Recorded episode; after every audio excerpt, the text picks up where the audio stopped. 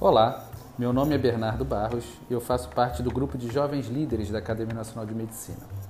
Continuando com o programa Academia Nacional de Medicina perto de você, teremos hoje o médico Luiz Henrique Geraldo sobre a tutoria da professora Eliette Busquelar. Olá, meu nome é Luiz Henrique Geraldo, eu sou pesquisador do Departamento de Cardiologia da Universidade de Yale e faço parte do grupo de jovens líderes da Academia Nacional de Medicina. No nosso podcast de hoje, vamos contar um pouco sobre o desenvolvimento e as características das vacinas contra a Covid-19, que são fruto de um trabalho incessante de cientistas ao redor do mundo, desde o início de 2020.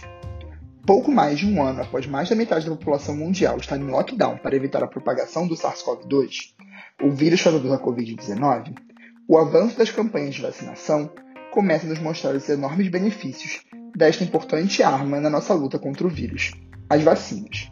Mas como funcionam as vacinas contra a Covid-19?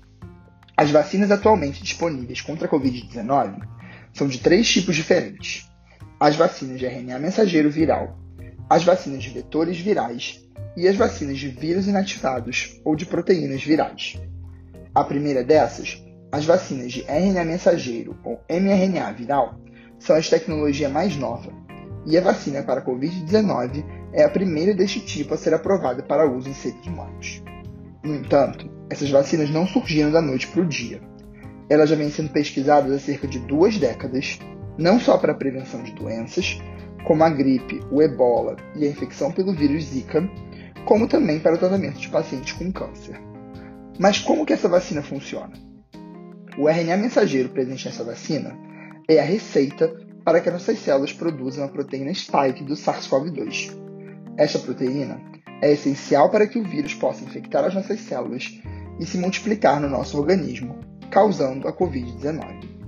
Assim, após a injeção da vacina, algumas células vão produzir a proteína spike, utilizando a receita presente no RNA mensageiro da vacina, e vão expressar esta proteína em sua superfície. Isso vai permitir que nosso sistema imune reaja a esta proteína que não deveria estar presente na superfície das nossas células, produzindo linfócitos T de memória e anticorpos por meio dos linfócitos B contra a proteína spike. Desta forma, se no futuro seu organismo estar em contato com o SARS-CoV-2, os anticorpos contra a proteína spike e as suas células de memória já estarão presentes, e o seu sistema imune será capaz de destruir o vírus sem que você desenvolva sintomas e a doença Covid-19. Esta é a tecnologia das vacinas produzidas atualmente pela Pfizer e pela Moderna. O segundo tipo de vacina são as vacinas de vetor viral. Muitos também nunca tinham ouvido falar desse tipo de vacina anteriormente, mas elas são estudadas desde os anos 1970. Recentemente, na última epidemia de ebola na África, foram usadas vacinas com esta tecnologia, que também vem sendo usada para o estudo de potenciais novas vacinas para a gripe, para a infecção pelo vírus Zika e para o HIV. E qual a diferença dessas vacinas? Essas vacinas utilizam um vírus inofensivo para nós, chamado adenovírus, que é incapaz de causar doenças em seres humanos. E da mesma forma que as vacinas de mRNA, esse vírus possui a receita para a produção da proteína spike do SARS-CoV-2. Esse vírus, uma vez injetado, vai entrar nas nossas células da mesma maneira e levar à produção da proteína spike, que então será reconhecida pelo sistema imune levando à produção de anticorpos e da chamada memória imunológica. Essa é a tecnologia utilizada pelas vacinas da Oxford AstraZeneca, Johnson Johnson Johnson e pela vacina russa Sputnik V. Esse também é o tipo de vacina anunciada na semana passada pelo Instituto Butantan, a Butanvac, que começará sua fase de testes clínicos nos próximos meses após a aprovação pela Anvisa. Por último, mas não menos importante, temos as vacinas de vírus inativados ou proteínas virais, como por exemplo a Coronavac. Esse é um tipo de vacina conhecido de todos nós nas campanhas de vacinação e é uma tecnologia usada desde os anos 1950 e presente na vacina da poliomielite, da hepatite A e nas vacinas antirrábicas. Ao contrário das vacinas que discutimos anteriormente, essas vacinas são desenvolvidas usando grandes quantidades do vírus SARS-CoV-2, que são cultivadas em células de rim de macacos e posteriormente inativados com beta-propiolactona.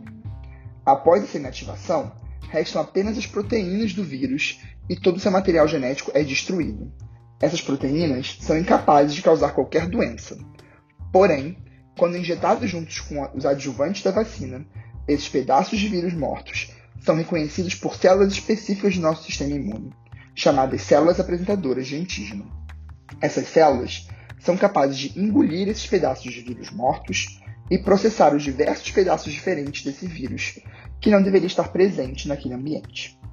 Uma vez processados esses pedaços, as células apresentadoras de antígeno vão apresentar esses pedaços do vírus para o nosso sistema imune, que vai então produzir anticorpos e células de memória contra os diferentes pedaços, ou seja, proteínas do vírus SARS-CoV-2.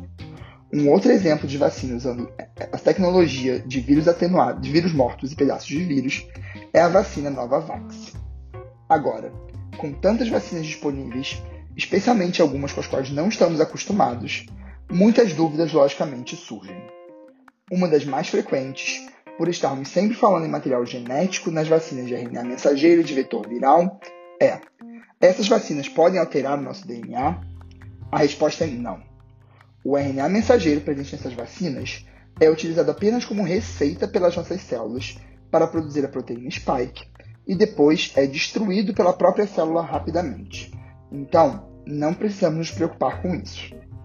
Outra pergunta muito frequente é: essas vacinas não foram produzidas muito rápido para serem seguras? De fato, a produção foi sim muito rápida, mas os estudos nos mostram que podemos ficar tranquilos, pois nenhuma das vacinas apresentou efeitos colaterais graves ou preocupantes. O desenvolvimento dessas vacinas também foi muito rápido, pois ele se utilizou de plataformas já existentes para a fabricação de outras vacinas, o que também permitiu que os laboratórios farmacêuticos produzissem essas vacinas em grande quantidade, mesmo antes da sua aprovação pelas agências regulatórias. Como eu disse, por exemplo, as vacinas de vetor viral foram rapidamente produzidas na última epidemia de ebola na África e esse conhecimento foi utilizado para acelerar o desenvolvimento da vacina contra a Covid-19.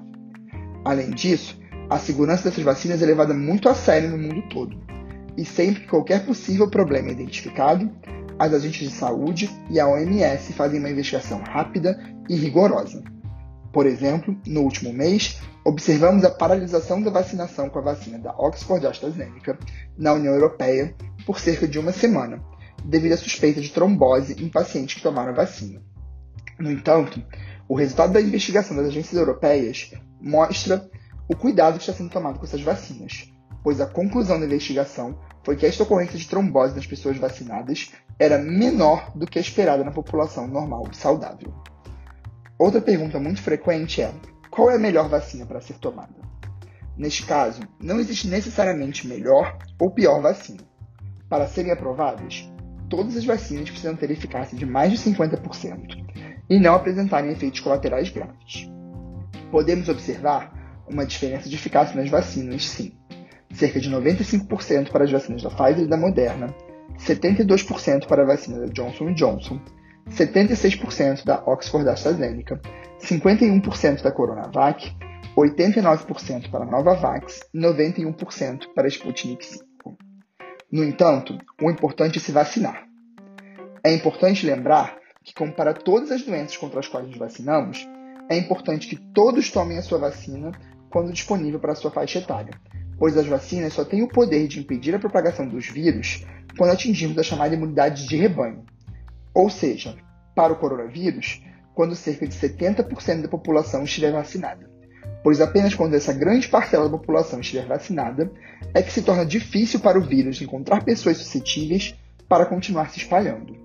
Então, vale outro lembrete. Até lá, continuemos atentos, utilizando máscara, álcool gel e praticando distanciamento social.